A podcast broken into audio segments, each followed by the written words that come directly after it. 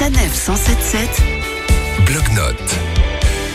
Cette semaine, nous allons prendre un grand bol d'air pur au cœur de l'Alsace avec Cécile, créatrice du blog À la conquête de l'Est. Bonjour Cécile. Bonjour. Alors, vous nous proposez deux magnifiques balades à faire dans les Vosges. Où est-ce que vous nous emmenez? Alors moi j'avais eu un joli coup de cœur pour l'œil de la sorcière à Tannes, qui est euh, pas loin de Mulhouse, Colmar. Et euh, c'est un endroit assez insolite. On domine en plus toute la ville de Tannes sous l'œil de la sorcière. C'est un gros caillou qui est tombé et les gens ont aimé inventer des légendes autour. Et elle raconte quoi, ces légendes? Que c'est un œil de sorcière qui euh, qui protège toute la, la ville. C'est rigolo de regarder à travers, de voir qu'est-ce que les gens pouvaient s'imaginer là-haut. Moi je trouve que ça ressemble à un donut en fait. Ça fait vraiment un gros rond avec un trou au milieu. C'est sympa d'y aller justement avec les enfants. Ça fait une petite balade, c'est pas très long, puis il y a ce côté un petit peu rigolo euh, d'être sous ce trou qui domine la ville. Vous nous disiez qu'on peut y aller avec des enfants. C'est une balade facile à faire? C'est assez facile, on se gare un peu en dehors de la ville et on, en fait on monte à travers euh, un petit sentier qui est bien indiqué et on arrive euh, au niveau des rochers, donc des ruines de cette tour qui s'est effondrée, qui est un ancien château. Et du coup, euh,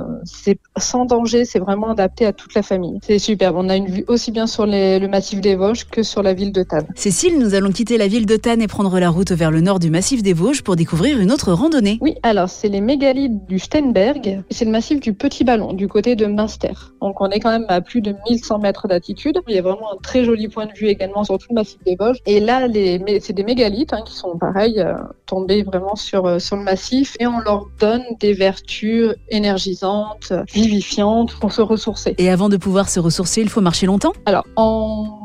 quand il fait beau, il faut compter une demi-heure. Moi, j'y suis en, en plein hiver et il faut compter un peu plus de temps. Parce qu'il y a beaucoup, beaucoup de neige là-haut. Il faut prévoir les raquettes. Et là, ça se fait assez facilement. Alors, ça monte un peu, forcément, c'est les Vosges. Ça monte beaucoup, mais c'est accessible à tout le monde quand même. Si on est un peu sportif, qu'on aime marcher, il n'y a aucun souci. Les sentiers alsaciens ou vosgiens sont très, très bien balisés et très sécurisés. Et arriver au mégalithe, alors déjà en plus, ils sont très, très jolis. Et surtout, vous avez un panorama sur, le, sur les massifs des Vosges qui est exceptionnel. Je m'attendais pas à prendre une claque pareille. C'était très, très beau. Cécile, pour que nos auditeurs retrouvent ces deux promenades à faire même en hiver, vous nous rappelez l'adresse de votre blog? À la conquête de l'Est.fr. Merci beaucoup Cécile. Merci à vous. Et nous, on se retrouve la semaine prochaine.